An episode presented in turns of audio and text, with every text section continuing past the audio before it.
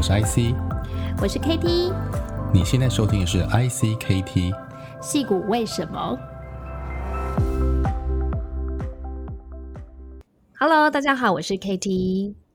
大家好，我是 IC。欢迎收听戏骨为什么。我们今天的来宾是跨国 AI 公司艾卡拉的共同创办人和执行长 Sega 陈世嘉先生。台大资管毕业，Stanford CS 硕士，曾经在戏谷和台湾 Google 工作超过六年的时间。他创办的艾卡拉，在经历了几次重要的转型，在 AI 还有 MarTech 领域找到一条可以快速发展而且全球化的商业模式。我们今天邀请 Sega 来聊聊他创业的心路历程，还有他如何组成一个高功能的董事会，帮助艾卡拉高速起飞。好，我们欢迎 Sega。嗨，Sega，大家好，大家好，谢谢 IC，谢谢 k a t i e 的邀请。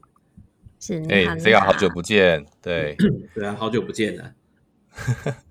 我在戏谷这两年，然后看到你们在台湾的这个成绩非常的卓越，然后又邀请了像立峰老师成为你们的董事，那这里就破梗了。但是我觉得其实你们真的是做了很多呃很大胆的尝试，然后也从。你自己的经验到现在，那我们也曾经在青年顾问团合作过哦一段时间，嗯、所以其实我真的觉得你是一个呃，说你很特别吗？也不是说，就是就你的特别不是在于说你的背景很经验，是我觉得你很勇于尝试一些呃大家觉得真的可以这样做的事情嘛哦，所以嗯，我觉得我们今天的故事可能就会集中在几个呃你的呃从你的呃。学习历程到产业界的经验，然后到创业，那、嗯、最后一些你们现在公司的过呃发展哈，所以我想还是先、嗯、先请这个城市家 Sega 帮我们先简单自我介绍一下哈，你是呃怎么样求学经历跟背景，嗯、然后在西谷求学，还有回到台湾工作的过程。嗯，好好，谢谢 IC 还有 KT 的开场哦。那大家好，我是 Sega。哦，那中文名字是陈世佳，不过大家都习惯叫我 Sega 这样。对 对，因为台语念起来就是 Sega 这样子。那对啊，因为呃，我我是在二零零五年的时候到 Stanford、嗯、念 Computer Science 的 Master。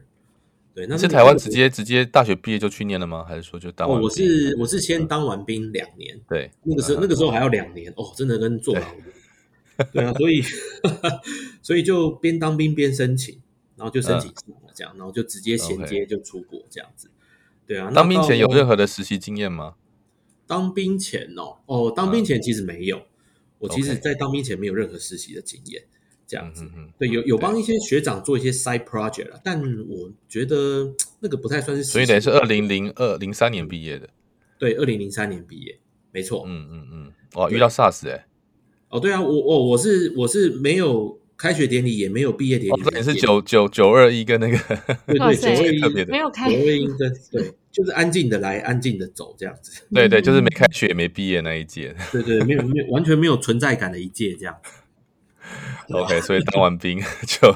赶快去 Stanford，就去 Stanford 念 Computer Science。那那个时候很有趣啦，因为呃，我我在做的研究是无人车嘛。但因为、嗯、因为、哦、那个年代就在做无人车了。哦，那个很因为 Stanford 大概二零零四那个时候开始，对对，对，然后因为美国国防部要求要发展这个这个计划，哦，所以军事那时候是因为打仗的关系，嗯，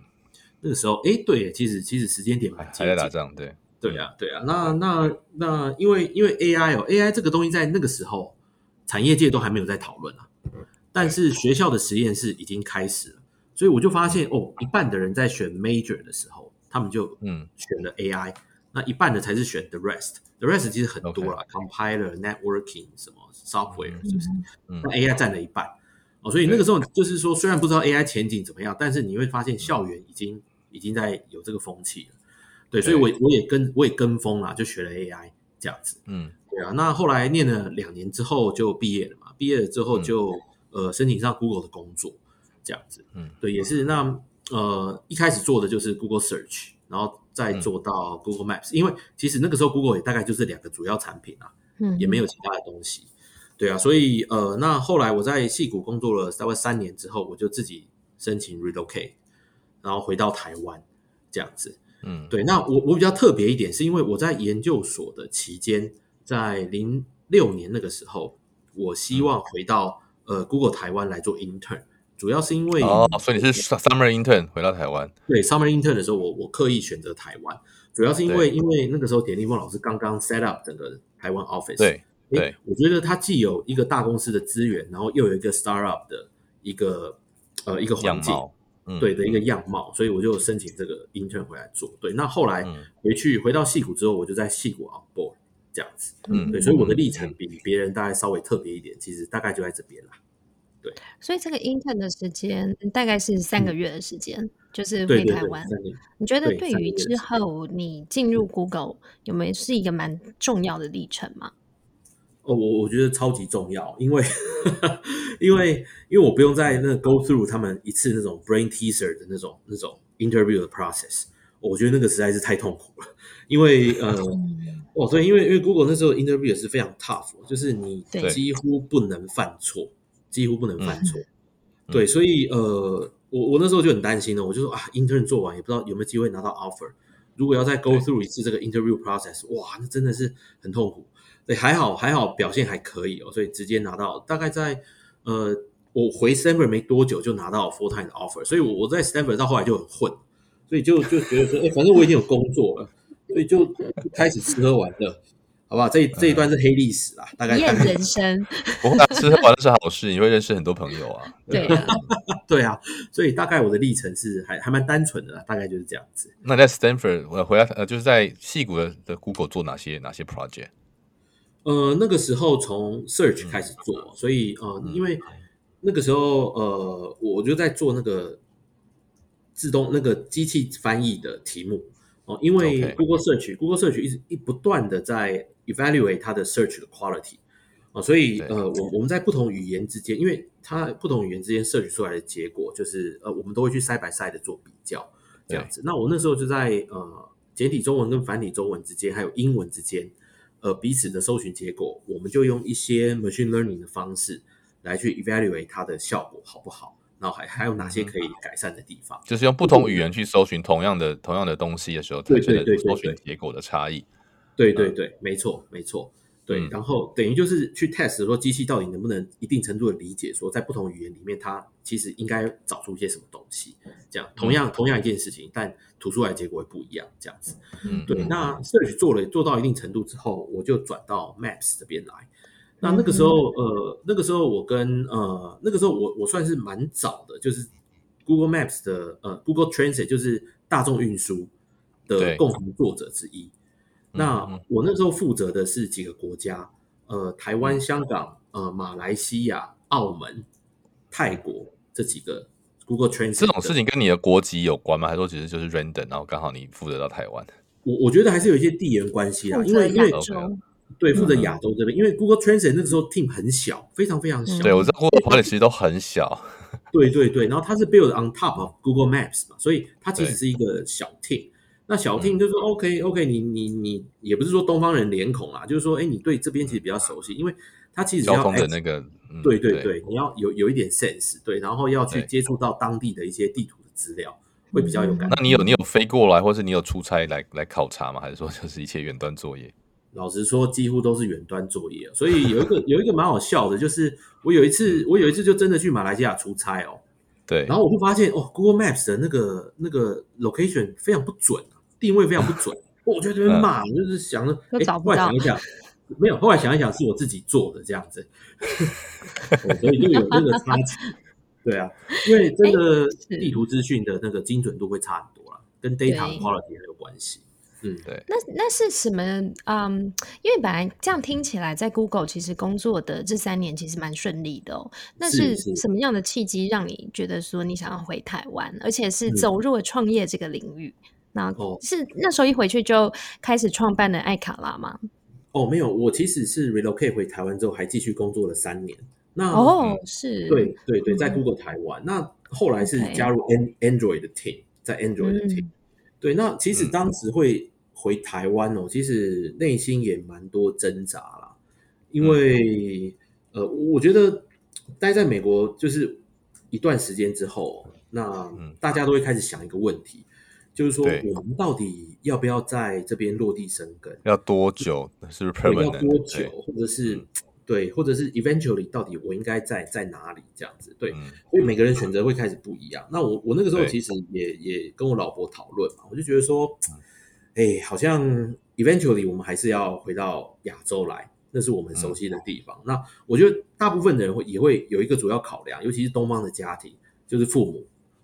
哦，都会考量到啊，父母也老了啦什么的，就觉得说好像想要珍惜这一段时间。我觉得这也是我们的其中一个考量之一啦。所以，我我们其实跟一般的家庭一样哦，老实说，没有什么高大上的这种呃志向啊，纯粹就是说觉得，哎，好像。虽然在美国的发展其实是不错啊，因为毕竟是最好的一个地方，但呃想一想还是觉得，哎，如果我们把一些所学带回台湾，哎，是不是也可以有些有一些小小的贡献？那这样子就足够了。对，所以其实我们就是大概就是这样子想而已。嗯，所以等于零七年加入 Google，然后等于呃六年嘛，对不对？大概对对一三年，矽谷三年，台湾三年，对。对对对，差不多哦。我大概是二零一二那个时候离开的，嗯、哼所以那你那时候怎么找到就是一开始的题目？我知道，呃，艾卡拉的一开始其实是 Lifehouse Inc，、嗯、你们是做影音平台的串流，对对对跟目前现在其实差非常多。艾卡拉听起来就很容易理解啊。前面是卡拉 OK 吗？线上卡拉 OK，没错，没错。哎，对啊，因为之前在戏谷念书哈，那个对。我记得戏谷就两家卡拉 OK，一家在好像一家在 Cupertino，一家在那个 那个那个。当年了，当年现在好像听说南湾多一点了，但 Berkeley 这边的还是非 常的，我都没去过。我跟你讲，那我跟你讲哈，那那个时候只有两家，一家开四十分钟嘛，一家开一个半小时的车。结果后来那个要开四十分钟的就倒了，我们所以我们只剩 只剩要开一个半小时，就等于就是哦，实在没办法去。哦，那当然，那时候就留下这个印象，就觉得说，哎，这个这个产业怎么这么落后？因为它是华人很喜欢的东西，但是它始终没有数位化，嗯，或者线上化。对，所以那个时候那个时候创业，其实我们就就想法就很单纯，我就觉得说，哎，这个是华人的一个题目，那欧美的欧美的人可能不会轻易跨进来做，嗯，那又就就就觉得说，这是应该是一个很好的题目，哎，结果就开始做。所以公司之所以会叫爱卡拉，其实是因为这样子，所以大概开始就是这样了。那后来就碰到版权，然后版权其实有地域性的限制，就是说你只能在台湾做生意，所以你要国际化就不行。哦，这个就是第一个我们当时犯下的一个错误。那第二个就是说它的那个平宽的费用太贵了，哦，所以我们就发现哦，我们 business model 也没有想清楚，哦，所以就 fail 了。所以大概到二零一三。应该说贵不是问题，问题是你没有没有没有那个 monetization 的一个适当管道，然后撑起来那一个，对，嗯，对对，因为很多很多生意也很贵嘛，但是它如果可以可以可以有好的现金流或营收的话，就其实撑得起来。那你你当初怎么找到你的创业伙伴一起做这个题目？哦，我就是从那个呃，第一个从大学同学开始找，因为我当时找创业伙伴哦，其实呃，反正我也没什么朋友啦。哦，不是啦，就是那个，我就我那时候就想说，哎、欸，要要弄一个事业，还是信任是最重要的，没错，信任最重要。对，所以我我那时候就一定，我就先从大学同学开始想，那刚好又有一两个，嗯、因为像 Keynes 他他那个时候在 Microsoft Research，在那个微软亚洲研究院，嗯、后来在训练，对.那就觉得说，哎、欸，他的在产品的历练其实是完整的，所以、嗯、呃，我那时候是找他。那另一位技术长也是我们大学同学，他在雅虎当 search 的 lead，那在在 technical 也非常 solid，所以就先找他们两位。那我我我其实，在找这个创办团队，我我其实有一个原则，是我比较少对外讲的，就是说我找到的人一定要是善良的人，这个我一定要先确定。对，我我觉得这件事情很重要，因为呃，我我知道创业就是完全无法预测，接下来会遇到无数的困难。但是，呃，integrity 或者是他们是善良的人，这件事情会决定了我们最后的命运。虽然我们现在命运还没有决定啊，但是我相信这件事情。好，所以呃，所以我们一直到现在都没有散掉。那还有第四位，第四位其实是女孩子，就是 Candy，她是我们财务长。嗯，那呃，我其实一开始并不认识她，她就是一个会计系的学妹这样子。嗯，但是我的父亲跟她的父亲是呃三十年的同事。哦，世交对，在中国信托替辜濂松服务，嗯，他们呃，他们两位是辜濂松左右手，但是我跟 Candy 是不认识，只是我知道他父亲的 integrity 是非常好的，哦，所以呃，所以我那时候也刚好我爸就介绍，就说：“哎，那个有一位他朋友的一个女孩子，呃，女儿在找工作，以前在 PwC 工作，哎，是不是也来？”我就说：“好，天上送来的礼物哎，这 对啊，就说好找来当财务长这样。所以反正那时候就这样嘛，因为创办团队就是这样，就是凑一凑就赶快上路了。那没想到我们就这样一起走了十年，嗯、然后就从来没有分开这样子，对啊。所以当时的起那个整个整个创办团队起来是这样子。”嗯，对啊那什么时候开始发现说你们应该要要开始转换跑道？嗯、就是在那个 pivot 的第一次是什么样感觉？就觉得说，呃，经过了上线，经过了将近一年的尝试，嗯，发现呃使用者人数没有在增长了，然后我们的 revenue 没有在增加了，嗯、那那个时候就已经开始要做出痛苦的决定。嗯，对，然后那个呃，那因为我们的呃，因为一开始的资金当然来自于家里嘛，或朋友这些比较多，对，对，所以应该都是这样，friend family and fool 嘛，就是就这几、嗯、这几类，对，所以呃，我们那时候就开始讨论，就说哦，这个这个商业模式真的不行，burn rate 实在太高，嗯、我们又没有一个 capital 或者是 monetization 的方式可以支撑，嗯、我们就问说，好，我们现在得转，但是转又不能乱转，转的时候，所以我们就问说，好，那以我们现在的站在的地方，到底下一个 topic 会是什么？所以那个时候我就一直在看市场的情况，我就觉我就发现说，哎，live 这件事情应该会在几年之后会非常的 popular。其实我们也看对了，对，因为那个时候在二零一三年底的时候，Facebook、YouTube 或者是呃任何的平台都还没有 live 的功能。嗯嗯，对，全世界大概只有 Twitch，大概只有 Twitch，Twitch 那个时候是游戏直播最早的。一个，对。他们是直播最早的 live streaming，对，对对，pioneer，对，所以，嗯，嗯我我，所以我们那时候就说，OK，就是绝对是 live streaming 是接下来的一个一个 trend，所以我们在二零一四年的时候就转到 Livehouse 这个 platform，这样子，从原本的卡拉 OK 的平台转到 Livehouse 的 platform，这样子，对，那转了之后，其实呃，user 就马上注意到。然后也开始大量的使用，很多人都用 live streaming 来做各种不同的事情，教育、嗯政治或者呃 event、呃 lecture talk 这些都有。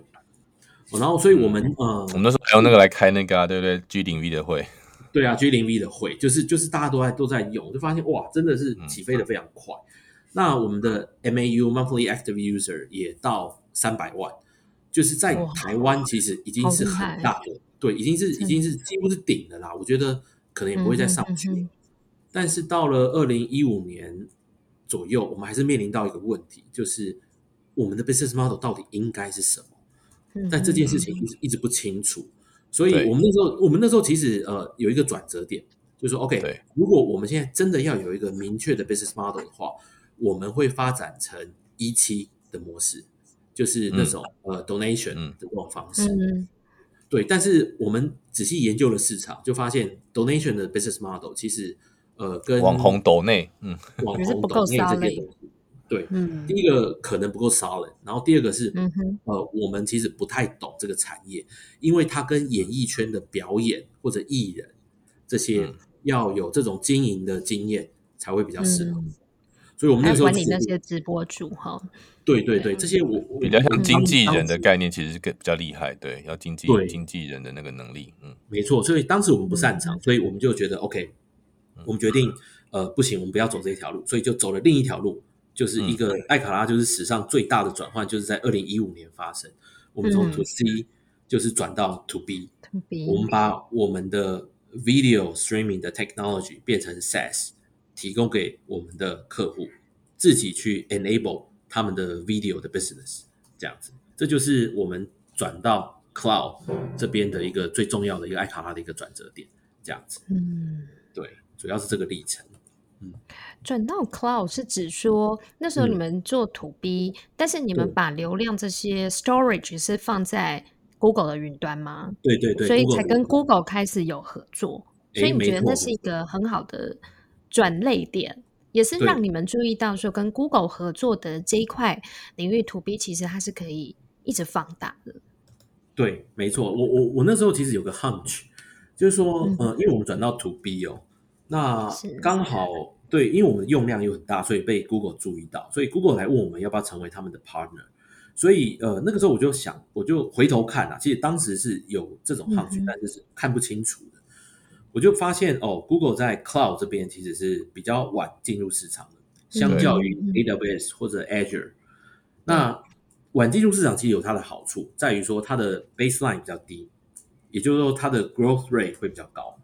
哦，所以我我们其实就是说，好，虽然呃 Google 你是 number three，但是啊、呃，我跟你变成 partner，一方面我熟悉你的 technology，那一方面我知道你的 technology 不错，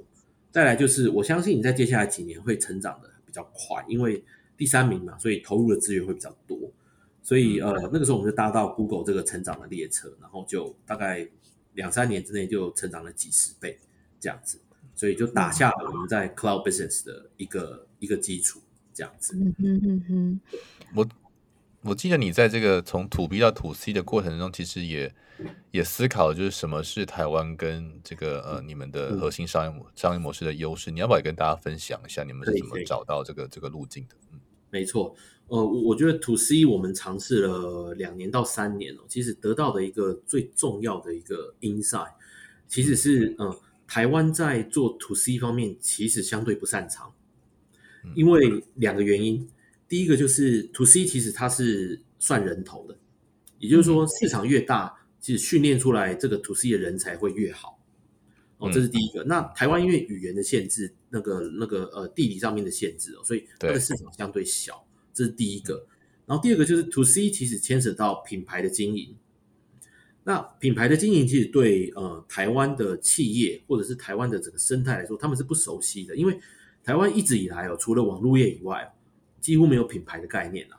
你看制造业、电子业，几乎没有 To C 的品牌，对，都是 To B 的品牌。嗯，他们其实，在台湾一直是全世界的隐形冠军，在全世界的供应链里面都是一个很好的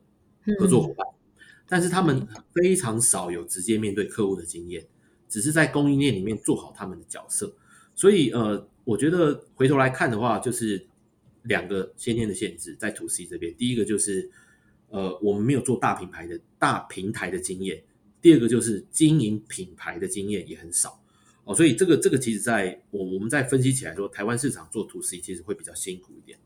这样子。那资金自然也就比较难进来，人才也比较难找，这样子。那转到 To B，呃，我我觉得 To B 的话，相对于台湾的这种定位来说，其实它稍微适合，是因为我们最近其实看到很多新创业往 To B 在走了啦。嗯，一方面是因为 To C 的 platform 其实现在已经非常非常的多，而且成熟了，大致上是一个广泛的状态。哦，所以大家发现说，因为每个创业家一开始都很希望做 To C 的平台，都有一个平台梦，但是真的没那么容易，所以大家现在就往 To B 在转。那 To B 其实是一个服务业，To B 就真的是服务业，所以那主要服务对象是服务客户。那我觉得台湾人在服务啦，或者是这种呃。这种礼貌啦，或 integrity 这些，我觉得在服务客户上面是绝对没有问题的，这是台湾的优势。哦，那当然，to C 跟 to B 的经营模式其实非常不一样。to C 的话，你是看统计数据，哦，就是你的你的 population，然后你的 active user，它的统计起来他们的行为是什么。但是你在做 to B 的时候，你是看 individual，每一个 client，每一个 customer，你要把他，你要非常了解，你要知道他是谁，他喜欢什么，他关心什么，他的需求是什么。这跟一个是看统计，一个是看个人，所以呃，这会是 To C 在 To B 上面一个非常重要的 mindset 的一个转变，这样子。对，所以呃，那 To B 的话，因为台湾当时我想 IC 这边也特别清楚啊，就是说早期的资金链其实一直是断裂，嗯，那做 To C 所以一开始会很辛苦，你因为找不到钱，因为你你几乎一开始你 To C 就是一路要烧到最后啦，但是 To B 的话，一开始你会有比较明确的 business model。而不是先以扩大那个呃 usage 为主，所以 to B 一开始在获取资金的话，会至少在台湾会稍微容易一点。但当然，我觉得这两年哦，台湾的市场已经被教育成说，软体网络业其实是值得投资的。所以呃，无论前中后期的这资金资金链都在完不断的完善当中，这样子。对，所以我觉得总结来说，就是说我们在二零一五到一八年，就是在在这个云端这边的 to B 的爆发性成长是。我们当时做对的一件主要的事情，打下整个艾卡拉的基础，这样子。哎，那就是我我有发现说，你们本来呃从这个云端服务开始，可是后来其实你们又长出了很不一样的 business model，像网红行销还有社群商务这一块，是不是可以请 Sega 帮我们简简单说明一下。没问题，没问题。谢谢 KT 的问题。那个我们在因为云端一直到现在其实都存在，然后呃，我们接下来三年云端，光是云端每年的 CAGR 就是复合成长率还会维持在百分之五十左右，所以它还是在一个高速成长的一个事业。那我我们其实在呃二零一八年做云端做了大概三年多左右，那我们。中大型的客户也累积到四百多家以上，所以算是一个非常稳固而且 recurring 的一个 revenue。那我们就开始在看说，好，呃，如果我们要找第二个 growth engine、growth curve 的话，我们应该做些什么？所以呃，那个时候我们就跟呃内第一方面内部在讨论，就说，哎，下一个下一个 what what's next 这件事情。所以呃。那我们也跟一些，因为我们跟 Google 很熟嘛，我们跟也跟 YouTube 的一些朋友在在聊，他们就说，哎，他们其实有观察到一些市场上的一些 paradigm shift，就说现在，呃，当时在二零一八年的时候，Google 其实已经观察到数位广告的费用一直在升高，所以呃，厂商也好，agent 广告 agency 也好，品牌主、广告主都一直在找新的 solution。那我们那时候就在发现，我们就因为也延续我们之前 To C 的经验了，其实。也是真的很因缘际会，就我们之前累积下来 to C 的经验，就发现，哎，网红这件事情好像变得越来越 popular 哦，因为我们我们一直其实有在接触这些人，那我们就说好，我们现在已经是一个 to B 的企业，当然不可能再回头去发展一个自己的平台了。我们就问说，好，那在呃 marketing 还有 marketing technology 这边，我们有哪些事情可以做，而且是可以为我们的 cloud 的客户、云端的客户做价值的。所以那个时候我们就讨论出，OK。网红行销在产业里面还没有解决的一个问题，就是说网红其实他们是不是一群 measurable 的一个广告版位，就是 compare to traditional 的 digital ads。所以我那时候就跟 Case 我就讨论说，那我们有有没有可能把网红量化，让他们是变得可以分析，然后变得可以呃测量，提供给广告主，那让他们变成一个产业。所以，呃，我我们那时候跟 Google 讨论了一阵子，就说确定，的确这个是未来的一个趋势，所以我们就在二零一八年就正式开始 invest 在呃 marketing technology 这一块，然后一直到今天。所以，那我们挑的第一个 topic 就是网红行销，我们让整个 influencer marketing 它的它的 performance 是 measurable 的，然后去 bridge advertiser 还有 influencer 掌握他们的广告预算。就做成了一个新的产业，还有一个新的生意，到现在已经三年的时间。这个、嗯，这个事情在在亚洲只有你们在做吗？嗯、或者说你们觉得你们独特优势是在哪哪？但我知道你们的技术和这个从 To C 到 To B 过程这些经验当然很难得。可是你觉得你们转到这个题目上之后，你们自己观察你们的一个很独特的优势在什么地方？嗯，我我觉得我们独特的优势的确是在于我们延续之前。两个就是 IC 有讲到，第一个就是说我们在 To C 这边的经验，也就是说我们、嗯、我们对于这 Internet 的 ecosystem 其实了解啊，网红的生态我们也有初步的了解，这是第一个。那第二个就是我们拿着我们在 Cloud Technology 还有 AI Data Analytics 这边的经验，我们知道我们的分析可以做得更深入，每就是每一年每一年会做得更深入，然后现在就组成一个很强的门槛。那其实我们在全世界并不是第一个做的人。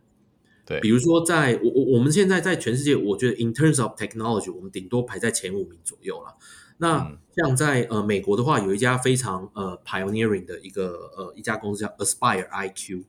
那他们其实就是在做网红分网红分析的 Aspire IQ。对对，那他们是我们我们也觉得非常值得学习的对象，因为在他们在网红的分析其实做的非常的深入，这样子。对，那呃我们也持续的努力在赶上了。那我相信我们的技术以现在而言，其实在亚洲算是非常领先的哦，因为我们跟第一个，我们本来就以 AI 还有 Cloud 为底在做事情。那第二个就是说，我觉得我们在商务策略上面其实做对的蛮多事情。比如说，我们一开始在大家还不认识我们的时候，我们其实就不断的在呃跟很多主流的媒体做合作，这样子。因为那个时候网红刚开始，那主流的媒体其实并不会去报。网红的一些新闻这样子，但是我们提供一些数据的分析报告给这些媒体，跟他们做联名的合作，不断的让大家认识网红行销其实是一个科学化的一个产业，也不断的在教育市场花了两三年的时间，然后建立起我们的品牌形象。那第二个就是说，在商务合作方面，我们其实跟 Facebook、Google、TikTok 这些都很早期就开始合作了，所以我们现在其实是在亚洲唯一 TikTok 的一个 data partner。所以这个也是我们在商务面走的比较前面，然后做对的几件事情，然后建立起这样的门槛，这样子。嗯嗯。而且我有发现说，其实你们在整个市场面来讲，嗯、你们不会只 focus 在台湾，呃，好像像 KOL Radar 是不是也到泰国，还有就是马来西亚、东南亚这边去发展？对，我们的呃，因为。只要有我们有当地的资料，我们就可以在当地做生意。所以，呃，KOL Radar 现在的资料已经涵盖了日本、台湾、香港、马来西亚、泰国这几个国家都有。对，那我们现在还衍生出一个，就是从我们原本做只做在地的这种网红行销，我们现在还发展出跨境的生意。比举例来说，因为呃国家队嘛，大家呃因为台湾政府其实现在是全面要面向日本市场。那我我们其实面向日本市场的价值主张也很特别，我们希望协助日本的品牌还有广告主去输出 Made in Japan 的商品到整个亚洲，用很有效的方式去协助他们把日本的好品牌、好商品卖到世界各地去，这样子。对，那这个跨境的生意其实就很特别，因为一般来说你在做外销的时候，你可能就找一些销货商、通路商、代理商、经销商这样子来做。但是在行销方面，其实是呃没有人帮你解决的哦。那我们的独特的价值主张就在于说，呃，一个日本的好品牌，比如说我要卖可尔必思这个饮料好了，哦，他希望在台湾找到网红来先做市场测试水温，我们非常快可以用小部分的预算来做市场的投放，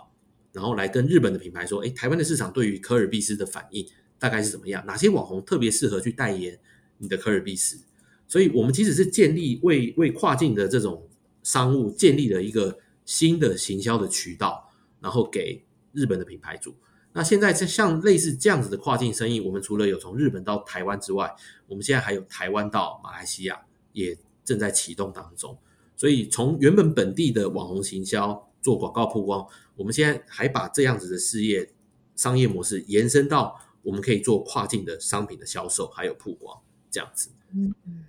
所以你们在日本或者是其他国家有设立团队或办公室吗？嗯、要不然怎么去、呃让比如说你的品牌客户觉得说相信你们的技术，还有就是你们的成绩？嗯，有的有的，像这个我们在国际拓展上，嗯、像日本我们已经有分公司了，所以在当地也有 BD 的人员在处理这些跟品牌厂商的合作。这样子，对。那在马来西亚的话，其实呃模式不一样。马来西亚我们是透过代理商还有经销商代理我们的网红雷达的这一套数据分析的系统，还有数据分析的 SOP，呃呃，还有这种网红行销的 SOP，我们都移植给他们这样子。然后所以在当地都会有接口，我们一起去。那我们其实就是分这种空军跟陆军的打法。空军的打法就是说我们在 PR 这边，呃，我们会。我们会发布一些趋势报告，然后用当地的语言，那在当地的媒体合作，还有公关 agency 合作，然后做曝光，建立建立在呃日本对日本人的信任感这样子。那在东南亚其实也是一样的模式，发布趋势报告，然后跟媒体合作，然后再建构这些经销的团队这样子。嗯。哎，那请问一下，为什么是日本这边是你们的原生团队，然后是不是用代理商的模式？嗯、可是马来西亚这边你们是用代理的模式，嗯、这两个市场的区别，为什么会让你们做这样不太一样的决策呢？理解，对，呃，其实 KT 这个问题真的非常好，因为呃，我们在日本这边，我们是，因为我们是看比较中长期，因为。呃，日本这边因为它是一个人脉靠着人脉在经营的社会，所以呃，其实我们呃一开始也考虑过经销或是代理的模式，但是会发现就是说，如果我们自己在当地没有设立团队，或者是我们自己在当地没有 footprint 的话，其实要取得当地即使即使是经销商或代理商的信任都是非常困难的。哦，那所以我们在这边就决定说好。中长期的投资也一定要设立公司、建立团队。无论我们是用直客的方式，或是经销或代理的方式，这样子。那当然，我们现在直客已经先打开了。哦，所以有些品牌已经在我们 pipeline 里面这样子。但其实在，在呃经销这边，我们也同步的在谈这样子。所以日本其实是双向在进行这样。那对，那马来西亚或者是东南亚这边，其实我们看到的就是说，他们其实也是快手快脚，看到在台湾有一些好的 solution 或一些好的 technology，他们会很积极的，就是来跟我们联络说，哎，我们其实是什么什么团队，那我们其实可以很快的做经销的这些合作，这样子。所以他们的合作速度其实，或者是他们的经营模式，跟日本以这种带人脉、带信任感的这种比较长期的模式，他们其实是呃速度比较快的。嗯，所以那我们的 approach，我们的 strategy 就是说，OK，我们就挑四五家在当地真的比较有口碑或者比较有规模的一些经销商，然后就快速的跟他们签约展开合作，这样子。那这种这种节奏在日本会是比较困难的，所以我们在两边采用的 strategy 会稍微有点不一样。嗯，我想你们在这个出海这个这边的经营策略，的确是很值得学习。那我想，如同我们开始有提到另外一个很很有意思的题目，就是诶，你的董事会是怎么组成？然后，呃，你在这些年下的话，你的经营团队和投资人之间怎么去分配这样的一个？因为一般创业者就很怕这个股权或者是这个投资的这个嗯，嗯投资人啊，去去过度影响。那你们是怎么去平衡这当中呢？想请你分享一下你们怎你是怎么从从一个创业者变成一个可以跟管理。呃，董董董事会来来共处的，甚至向上管理的一个经理人呢？嗯嗯嗯，了解。好，呃，谢谢谢 IC 的问题，因为呃，董事会的确是呃新创公司比较少谈到的啦。那、我、我觉得董事会以以新创公司它整个就是形成的过程当中，董事会其实跟投资人高度相关嘛，因为呃，founder 或 co-founder 在对外募资的时候。在跟对方谈投资的时候，几乎都会遇到说，哎，对方就要一起董事或要两起董事这样子。对，所以呃，董事会的组成其实它跟它跟你怎么拿资金，第一个是高度相这样子。所以呃，我觉得选择投资人其实就很很大程度就选择了你的董事会会长什么样子，这样子。对，那对我我觉得这件事情是呃每一个 founder 可能在一开始就要有的 awareness，因为。不是说在后面我多。那你在挑董事，对，你在挑挑投资人的时候，你有什么样的？像你刚才说你要挑呃 co-founder，你会挑善良。那你在挑董事或是 投资的时候，也有也有也有一些你的你的心法嘛？对，呃，我我觉得现在其实呃回头看，我现在也可以慢慢公开了，因为 我我我我其实在，在在大概在前五年呢，因为我我我的一个原则就是说，我希望董事会不要管我管太多。对 对，因为因为。因为我我我我一定会犯非常非常多的错误，这是这是、嗯、因为你们在修正。对对，我觉得前五年哦，一定都是大家都是在修正期啦。哎呀，你再怎么英明盖世哦，一定都是一定都是一定都是一大堆的 trial and error。所以我我一开始找董事的时候，就会觉得说，哎，第一个我找比较 close 的人，也许是哎，我请比如说家里的呃一些长辈来站代，或者是一些呃。比较好的一些呃，就是支持年轻人的角度哦，来参与投资的董事、嗯、这样子，所以呃，我会觉得前五年哦，几乎都是在自己在挣扎当中这样子，嗯、对，所以我我的原则是说哦，希望呃董事会不要一直干涉经营团队。那当然，这牵涉到说你的股权不能太过分散。如果你的股权就是被人家已经买过半了，嗯、那人家想要干涉你，真的老实说，你也你也管不了。嗯，所以对对对对对，所以我觉得这些东西都是要综合性的来。那这是你自己想出来，说当初应该也有一些 mentor 或者是 angel investor 去去陪着你去走过募资这条路。呃，对哦，不过募资其实我们是走的蛮，老实说蛮颠簸的啦，因为你看我们我们在当中其实也做过了几次转换。那每一次的转换，投资人都会问同一个问题，就是说，对我现在投资你，你会不会再给我转来转去？没错，对对对，所以我我觉得这个真的是一个难题，因为你很难 guarantee 说两年之后、三年之后市场还是现在的状况。嗯，所以我在谈投资的时候，其实每一轮的募资，我们都至少谈三四十家以上的投资人。嗯，那相信我们的，对，相信我们的都是少数。说实在的，因为，但我我我我跟 Candy 就是我们的财务长，抱持着的一个信念就是说，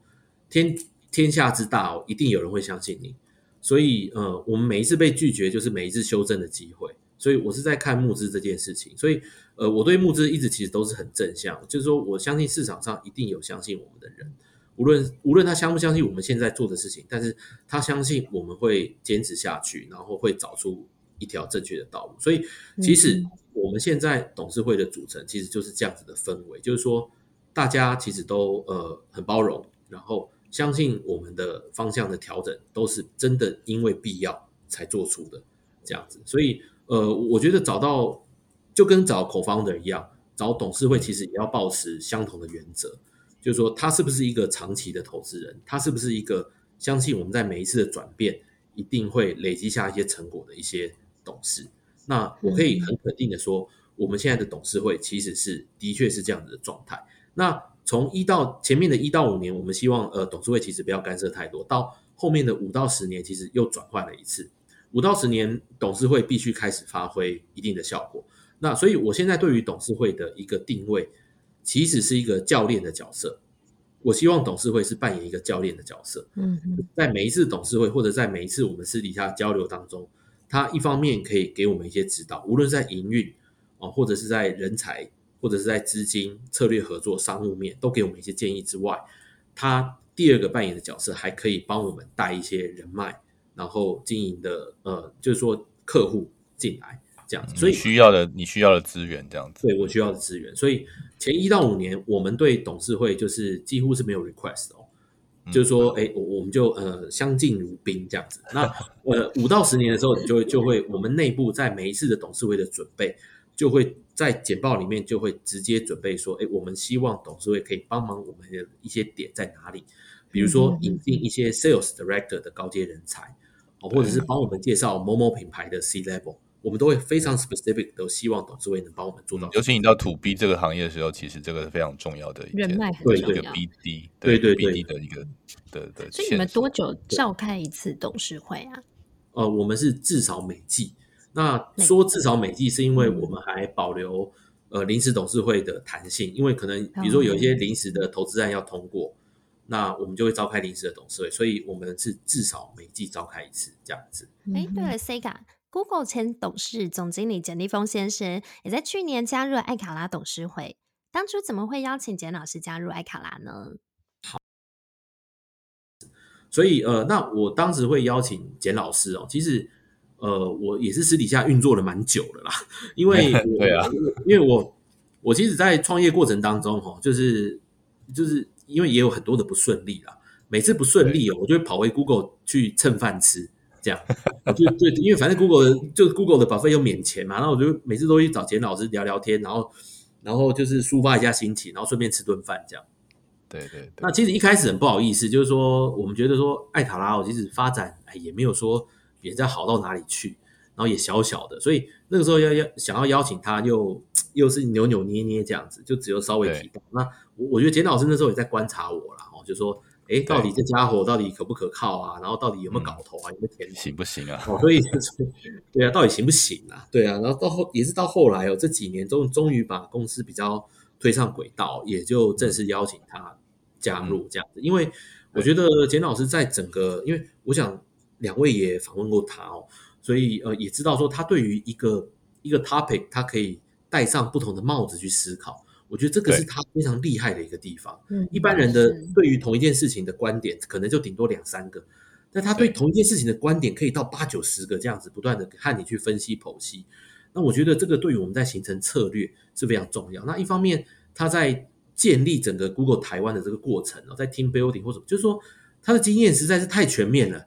全面到他在市场上已经是一个非常特别的存在。那刚好因为我我就运气很好嘛，就是。回到台湾之后，又是一直跟他口吻非常的紧密，超前部署。对啊，超前部署，也就厚着脸皮说：“哎呀，老师，真的你帮帮忙哦，真的，我们这种这种小咖，真的也很需要大咖来拉一把这样子。”那我觉得他真的是因为好心哦，就是来帮忙我这样子，所以也是真的是也是人生当中的一个贵人呐。所以想说，哎，有这个机会，也想说特别感谢他一下，这样。非常谢谢 Sega。就是在董事会的运作这上面，真的给很多新创公司，我觉得是很好的建议和思维。这个也是我我觉得，我觉得很多就是新创他们在做董事会的时候，嗯、其实心态上应该跟你前五年的心态很像，嗯，尽量不要开。对对对，这个这个应该几乎都是这样开始的，但就是回头来看，其实要呃更有规划，其实来看这个整个阶段性的，然后还有功能性的，这都很重要。对，对，没错，没错，没错，没错，是。对啊哎，那接下来那个艾卡拉的未来蓝图呢？嗯、你们有观察到，比如说 Web 三的三点零的世代哦，嗯、比如说像现在去中心化的这个区块链潮流啊，嗯嗯、还有 Crypto 这一块，对于你们来说，会不会是一个重要的趋势？嗯、可能你们又有长出一个新的 business model。好，呃，谢谢 KT 的问题，的确。这些趋势哦，我们最近其实也非常非常紧密的在观察当中，因为我们有一些云端的客户也好，呃，MarTech 的客户也好，其实都是来自于这些相关的产业，所以我们对于这些呃趋势也非常的紧密在关注。那诶，也不瞒各位说，其实我们早期在做 To C 的平台的时候，我们其实是台湾 VR 协会的共同发起人之一，这样子。哦，那当然，因为 VR 其实经经历了上上下下，那现在又以 Metaverse 的方式。重新 revigorate 起来这样子，那我我其实也在看啊，就是说，呃，一一一个 tech 刚出现的时候，都会被呃推到很高的那个 hype，所以它有一个 hype cycle，所以呃，我们是觉得在 Facebook 的、就是呃 Zuckerberg 喊完这个 Metaverse 之后，它会到一个高峰，但接下来会修正，一定会回到一些比较基础的层面，要解决一些呃，无论是头晕或头戴式装置的一些问题哦，这些其实都要解决。那呃，我我们其实在看整个市场的趋势也是这样，因为大家可以知道，就是即使 pandemic 或 COVID-19 发生了，大家对于 VR 的使用并没有突然爆发式的增长，而是逐步式的在在在扩散这样子。所以，我们对于这些新的 technology 其实是采取一个比较务实的态度在在在看待啊。那其实也不排除，因为我我们手上本来就有一些影音的技术，也一直都在手上。那很早就发展这些东西了，所以我们也在看说，如果市场对于嗯这些应用，无论在教育、gaming 或者是呃 e-commerce 这边，如果越来越多的话，我们当然也不排除在我们既有的事业上面再再发展这些新的东西。但 for now，呃，for the coming two to three years，我们应该就会 focus 在我们现在的 cloud，还有我们现在的 martech influencer marketing 这一块，因为我们发现在这两块的呃 growth rate 都会在。超过百分之五十，甚至于在 influencer marketing 这边会超过百分之百以上这样子，所以我们在呃接下来会先采取 focus 的态度，但是我们会非常紧密的去观察 NFT 也好，或者 Metaverse 这些新的未来的一些趋势，这样子。对，因为感觉那边造就了很多新的 influencer，、嗯、就是很多新的网红。对，我觉得，我觉得，因为至少是因为我们现在的 core business 其实已经呃确认了。那我们要再从这些 core business 延伸到那边，其实不是太大的问题，但就是我们得先确认那个进入的时间点，那个 timing 是不是对的，business model 是不是对的，这个会是我们评估的主要重点。这样子。嗯